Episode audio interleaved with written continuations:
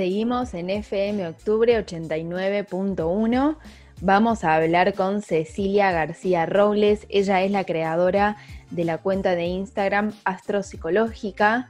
Es astróloga, es psicóloga. Gracias Ceci por esta comunicación. Y vamos a hablar con ella para, bueno, sacarnos algunas dudas sobre todo lo que tiene que ver con el encierro que estamos llevando en nuestro país hace más de 100 días por la cuarentena y cómo esto puede afectar a nuestra salud psíquica. Y, bueno, te quería preguntar, en primer lugar, ¿cómo fue para vos, cómo nace para, para vos esta combinación, ¿no? De formarte tanto en el ámbito de la psicología como en el ámbito de la astrología. ¿Qué, qué te surge primero? ¿Cuál de los dos intereses? Bueno, eh, en realidad yo siempre supe que quería ser psicóloga desde, chica, ¿no? Incluso ya en la, todavía en la, escuela secundaria en quinto año ya estaba metiendo materias de, UA 21 em, porque me encantaba y yo ya quería estar en la facultad. Así que no, no sabía que iba a terminar siendo astróloga, si bien siempre me interesó la astrología, pero de curiosa. Em, así que en realidad empecé a estudiar psicología apenas terminé la, la escuela, me recibí a los 24 años, 2010. Y la astrología profesional, digamos, propiamente dicho, llegó un poquito más tarde. Llegó mm, más o menos unos 4 o 5 años después de graduada, que empecé como, primero como un curso, como una curiosidad, como casi un juego. Y bueno, cuando fui corroborando lo potente que es la mirada astrológica, eh, me lo fui tomando cada vez más en serio hasta que, bueno, fue, fue, se fue dando, se fue dando, que empecé a hacer una carta natal, otra, otra, me empezaron a pedir que dé clases.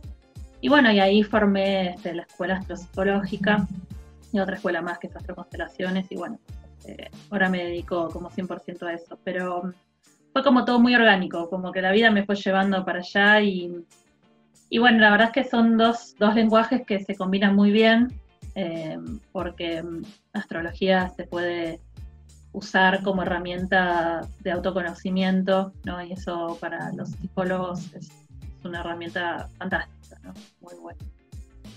¿Y cómo haces vos para, digamos, para quizás con tus pacientes o con las personas que te consultan, como para combinar estas dos ramas del conocimiento? Em, porque también, digamos, hoy en día la astrología está mucho más aceptada, pero aún así hay como cierta, siento yo, ¿no? Como no sé si rechazo, pero como que todavía no, está tan en el lenguaje de todos y quizás para una persona que va a hacer una consulta para atenderse em, con, bueno, en este caso con vos, con una psicóloga, ¿cómo haces vos para combinar el conocimiento de la astrología sin que esa persona no se, no se sienta como rara? ¿Les preguntas primero? ¿Esperás a que ellos te consulten o manifiesten su interés por la astrología? Bueno, es, es loco porque en realidad yo tengo amigas o, compañeras de la facultad em, que no se dedican a la astrología y a veces les quiero pasar pacientes porque yo tengo la, a veces no tengo horarios para darles a mis pacientes y no puedo porque la gente que me llega normalmente viene en busca de eso, ¿no? Em, es como que ya conocen mi perfil y ya saben que lo que buscan es eso, es, digamos, tratamiento psicológico, pero que incluya esta dimensión, mm. ¿no? De la astrología. Mm, claro que sí, he tenido pacientes que venían eh, sin, buscar la astrología y bueno, en algunos casos voy viendo si son receptivos, si son abiertos, si les interesa o no. No son las únicas herramientas que uso. Em, pero creo que siempre lo mejor es adaptarse a lo que el paciente necesita y al caso, ¿no? Tengo pacientes que capaz por las sintomatologías que presentan no, no trabajo mucho desde la astrología, digamos, o sea, la uso como, eh, como un lineamiento para mí, porque la astrología es, una, es como si fuera una herramienta diagnóstica, ¿no? fantástica. Bueno, Carl Jung, que es, eh, que bueno, era uno de los discípulos más conocidos de Freud, que fue quien postuló la teoría del inconsciente colectivo y de los arquetipos, él usaba la astrología con sus pacientes y lo usaba principalmente como una herramienta diagnóstica. O sea que la astrología, digamos, uno puede usarla como para orientarse como profesional, por supuesto con el, debido eh, autorización del paciente, ¿no? Por supuesto, siempre. o puede también ir incorporando como algunas interpretaciones o ir haciendo algunos, eh, algunas pequeñas explicaciones ¿no? a lo largo de la consulta, del tratamiento, que no es lo mismo que hacer una carta natal, ¿no? Pero bueno, eso lo voy viendo de acuerdo a la persona, de acuerdo a lo que está buscando también. Bien, se entiende perfecto. Ceci, y bueno, ahora ya ligado como un poco más quizás al campo de la psicología, ¿cómo podemos llevar estos más de 100 días de aislamiento, ¿no? Como si bien hay, muchas personas que recurren esto a las videollamadas o personas que directamente quizás comenzaron a trabajar, la gran mayoría o está o debería estar en sus casas sin tener contacto con otras personas y ahí es cuando empiezan como a surgir, no sé, quizás miedos, inseguridades, em, no sé, como quizás hasta falta de ganas de repente de empezar a hacer otras actividades y las puedes hacer en tu casa tranquilamente, porque bueno, ya como que uno, el cuerpo se acostumbra. ¿Qué, nos puedes decir sobre esto? Absolutamente, sí, sí, totalmente. Es como decís vos, no empieza a aparecer la bulia, la apatía. En realidad, bueno, se han realizado investigaciones, si querés te cuento un poco cómo es el panorama actualmente en términos estadísticos y después les doy algunas recomendaciones a los oyentes.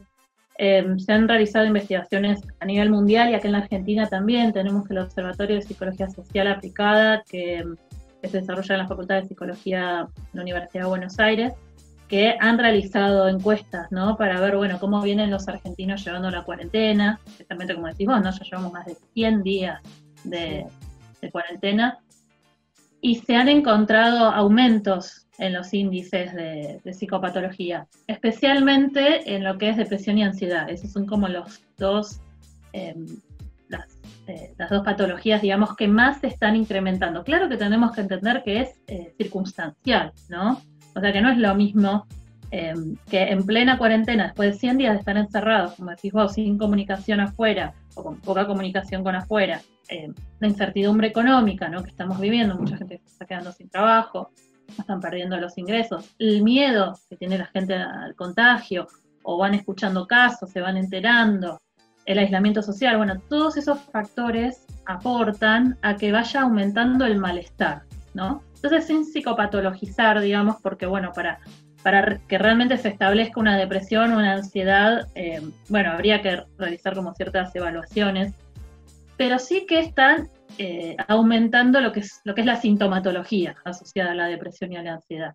Eso sí que se está viendo, que las encuestas lo están mostrando. Por ejemplo, pasados los 50 días de cuarentena, el 70% aproximadamente de los argentinos ya, eh, ya mostraban síntomas de malestar psicológico, ¿no? Eh, estaban ya presentando trastornos en el sueño, eh, insomnio, como decís vos, ¿no? Apatía, no, no, te dar ganas de hacer nada, ¿no? Abulia, no tener voluntad para hacer las cosas. Todo esto, bueno, está, está empezando a, aparecer, ¿no? Y lo que tenemos que sí ser muy conscientes es escuchar el cuerpo y ir prestando atención a estos cambios, ¿no? Que vamos registrando capaz de un día al otro, con el, con el pasar del, de los días, de las semanas, ¿no? Digamos, cuando eh, síntomas de depresión podrían ser, bueno, trastornos del sueño, ¿no? No poder conciliar el sueño o despertarnos a la mitad de la noche y no poder volver a dormirnos, eh, cansancio, fatiga crónica, irritabilidad, ¿no? Dificultad para concentrarse, pensamientos negativos constantes, ¿no? Eh, hay que prestar mucha atención a lo que pensamos. Y algunos de los síntomas de la, de la ansiedad es, bueno, cuando tenemos respiración acelerada, a veces aparece como la hiperventilación, como un estado de alerta constante, no estamos ahí como siempre esperando el peligro, un nerviosismo, una agitación constante, bueno, también problemas de sueño, ¿no? Los, el sueño es un gran indicador de psicopatología. Entonces, digamos, sin autodiagnosticarse, porque no es la idea, siempre se tiene que diagnosticar un profesional de la salud, pero sí prestando atención a estos cambios, porque realmente los índices de ansiedad y de depresión están aumentando, al menos, como te decía, son circunstanciales, porque, digamos, sí, eh, lo que se dice es que si cuando, cuando digamos, podamos volver a salir a la calle y ya no haya un peligro y demás, esto probablemente remita en la mayoría de los casos. En algunos puede ser que esto deje como ciertas secuelas. En ese caso sí es muy importante consultar a un profesional de la salud. Mucha gente se está quedando sin trabajo, eso es verdad. Em, la Facultad de Psicología está proporcionando un, una asistencia, no es un tratamiento psicológico, pero sí es, em, es un espacio de escucha, es un espacio de, poder brindar recursos gratuito, ¿no? Que se gestiona vía online. Si querés te dejo la página web para que la gente que está escuchando y no pueda abonar un tratamiento psicológico pueda, pueda anotarse. La página es asistencia.psi.uva.ar es un servicio de asistencia. Es lo que proporcionan es orientación, asistencia.psi.uva.ar. Em, que ya, bueno, hay miles de personas que están participando. Y, luego, bueno... No, no, continúa, perdón. No, que te iba a decir que hay otras, otras cosas que podemos hacer además de, de, digamos, concertar una entrevista con un psicólogo, que bueno, vivimos por suerte en un país que tenemos muchos, muchos psicólogos y hay muchos que están incluso, bueno, flexibilizando sus honorarios como para poder, eh, digamos, dar asistencia y ayudar. Pero bueno, hay ciertas pequeñas cosas que podemos hacer en el día a día para ir cuidando la salud mental, ¿no? Porque se nos enseña mucho a cuidar la salud física, pero no, no se nos enseña qué podemos hacer para tratar de estar bien, ¿no? Entonces, una de las primeras cosas que, recomienda la Organización eh, Mundial de la Salud, la OMS, que recientemente eh, eh, publicó un informe sobre bueno, ciertas recomendaciones de salud, es importantísimo tratar de mantenerse conectados, ¿sí? online, por WhatsApp, por Zoom, ver a nuestros seres queridos, tratar de hablar con ellos, vernos cara a cara, no vernos las caras, es muy importante. Bueno, por supuesto, si empezamos a mostrar algunos de los síntomas, sí poder eh, consultar con un profesional de la salud, ¿no? Y también algunas de las técnicas que yo uso mucho y recomiendo es eh, técnicas de relajación, de respiración, de yoga, que hoy día se conoce como mindfulness. No sé si conoces. No, solamente el yoga, no lo que, no la otra técnica que mencionaste son, eh, bueno, son técnicas que provienen la mayoría del yoga o del, a veces del budismo, de otras, otras disciplinas, que fueron incorporadas a los tratamientos de salud, especialmente algunas líneas de la psicología que han incorporado, y que son ciertos eh, ejercicios de respiración o de relajación. Yo incluso eh, yo hago podcast y en mi, en mi Instagram publiqué un ejercicio de respiración abdominal son ciertos ejercicios que podemos hacer como para tratar de, bajar este estado de ansiedad, de alarma, ¿no? Porque lo que el cuerpo va generando es una hormona que se llama cortisol, que es la hormona del estrés, ¿no? Entonces estamos siempre alertas, siempre eh, buscando el peligro inminente, ¿no? Y incluso hormonalmente se empiezan a producir cambios, ¿no? En, nuestra química cerebral y corporal. Entonces, bueno, tratar de hacer respiraciones, meditaciones, yoga, la gente que le gusta yoga, em, que son ejercicios que a veces son con cinco minutos por día ya nos mejoran muchísimo la calidad de vida. Ceci, preguntarte también, em, cuando hablabas esto de, bueno, obviamente, además de, cuidar nuestra parte física, también cuidar nuestra parte mental, y pienso un, poco en, en, la cantidad de estímulos que recibimos constantemente desde que empezó la cuarentena, eh, sobre, bueno, todos los libros que podés leer en cuarentena, todos los cursos que podés hacer, mira todo lo que podés aprender, como que todo el tiempo estamos recibiendo estímulos de que la cuarentena hay que eh, vivirla de una forma totalmente provechosa, hacer lo máximo posible esto, sacarle como todo el jugo. Y digo, ¿qué pasa con, con digamos, con, nuestro cuerpo si no queremos, si no tenemos ganas, si no podemos? Eh, cómo manejar eso, ¿no? los estímulos que recibimos todo el tiempo de que la cuarentena tiene que ser totalmente productiva, pero ¿por qué? Digamos, ¿de, dónde sale e, esa comunicación de que, le tenemos que sacar el máximo provecho a la cuarentena, al aislamiento? Claro, sí, sí, lo, he visto también, lo he visto y lo he escuchado. Es como poner una presión más, ¿no? Porque digo, estamos en, plena pandemia, em, o sea, nosotros acá, al menos en América Latina, recién estamos como empezando a, empiezan a subir los casos. Bueno, yo tengo familia en España y pacientes también afuera en el exterior y bueno, ahí ya bajó un poco la curva, pero acá todavía estamos en plena curva. Y mm. claro, pareciera como que uno no se puede, no, no puede estar mal, ¿no? Parece como que vivimos en unos tiempos donde uno no puede estar mal, como si tuviéramos que capitalizar todo, ¿no? claro, como pedir perdón, es la primera cuarentena que vivo, las próximas tres veo si hago diez cursos, pero ahora estoy tratando de llevarla como puedo, es como un poco eso. Total, estoy totalmente de acuerdo. Sí, no, no autoexigirse, ¿no? Digo, hay gente que naturalmente le surgió aprovecharlo, eh, bueno, tengo tiempo libre, quiero aprovechar porque también es una buena forma de distraerse, ¿no? De no estar todo el tiempo pensando en la cuarentena, porque la verdad que estar todo el tiempo dándose la cabeza, ¿no? Pensando, pensando, pensando, genera malestar, porque hay un vínculo, y esto no es solamente algo metafísico, o sea, realmente está comprobado científicamente que los pensamientos generan estados de ánimo, los estados de ánimo cambian la química neuronal, ¿no? Entonces eso es lo que después nos enferma.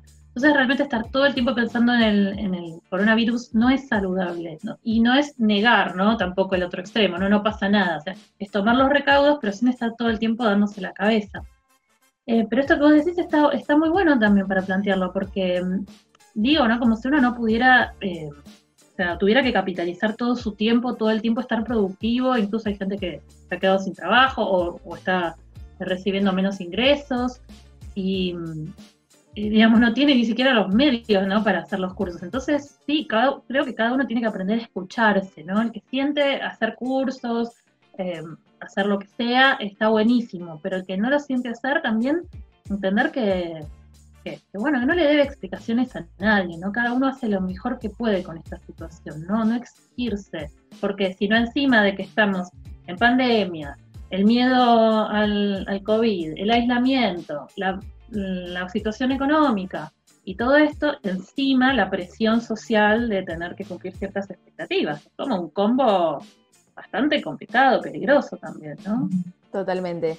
Ceci, te hago una última pregunta. Estamos hablando con Cecilia García Robles, creadora de Instagram Astro Psicológica y también de la escuela que lleva su mismo nombre y también de la escuela Astro Constelaciones. Y vamos ahora un poquito más para el lado, esto, ¿no? De la astrología. En primer lugar, una subpregunta antes de la pregunta que te quiero hacer. ¿En la astrología se cree? ¿Se confía? ¿Cómo se, cómo se dice eso? ¿Las personas creen en la astrología? Eh, una pregunta bastante profunda la que haces, ¿no? Porque en realidad eh, es un lenguaje. Yo creo que más que una creencia es un lenguaje, ¿no? Donde cuando uno aprende eh, como cualquier lenguaje, ¿no? Como el chino, como cualquier lenguaje. Cuando uno aprende a decodificar, es un lenguaje pero sagrado, simbólico, ¿no? Porque no nos habla en signos, nos habla en símbolos. Entonces, cuando uno aprende a decodificar ese lenguaje, uno empieza a interpretar la realidad desde, otro lugar. Entonces, eh, digamos, y como es un metalenguaje, porque la astrología se puede aplicar a todo, ¿no? Así como se ha aplicado para hacer predicciones, también se lo puede usar como una herramienta para comprender la psique humana, también se lo puede se lo puede usar, por ejemplo, la astrología mundial, que, estudia los ciclos planetarios a nivel mundial, a nivel de los países. Así que mm, se puede aplicar como cualquier ámbito, hasta, hasta la nutrición, ¿no? Yo lo, pensaría más como un lenguaje. Uno sabe hablar el lenguaje o, alguien le facilita esa información que nos da la astrología o, bueno, alguien la desconoce, ¿no? Bien, bueno, entonces para las personas que estamos intentando empezar a hablar este lenguaje, empezar a, saber un poco más de la astrología, además de los más de 100 días de cuarentena, estamos viviendo una temporada de eclipses y como te lo pregunto así para llevar al lenguaje lo más llano y entendible posible, ¿de qué se tratan estos eclipses y cómo nos influyen? Buenísimo. Sí, estamos en temporada de eclipses. Y es eh, tuvimos tres eclipses, uno más fuerte que fue el eclipse de Sol y bueno, dos eclipses de Luna. Las temporadas de eclipses son un mes, igualmente dura un mes, en el que, bueno, los eclipses van como despertando ciertas partes nuestras, ¿no? Depende en qué signo está el eclipse, en qué signo cae, y qué partes de nuestra carta toca. Entonces, en términos de qué parte de nuestra carta toca, ahí ya, bueno, tendría que ir casa por casa y no, no tendría mucho sentido. Pero sí lo que te puedo, decir es que, que, toca a nivel mundial en el signo en el que, en el que este eclipse se hace, ¿no? Y sí, estamos en las temporadas de eclipse son momentos de mucha, mucha movilización, porque ciertas cosas que capaz hay otros ciclos que son mucho más lentos y muchos más, mucho más sutiles, pero profundos. En las, temporadas de eclipses es como que como si fuera mm, em, algo así como que algo, algo se manifiesta, algo sale a la luz, todo eso que, se estuvo dando más sutilmente, más psicológicamente, eh, arrasa, ¿no? Aparece, emerge, como si destapáramos la olla y empiezan a aparecer cosas, ¿no? Yo lo que estuve notando es que esto, digamos, en plena cuarentena tener eclipses no es lo mismo que, digamos, en plena pandemia y cuarentena no es lo mismo que en situaciones más cotidianas o más normales, ¿no?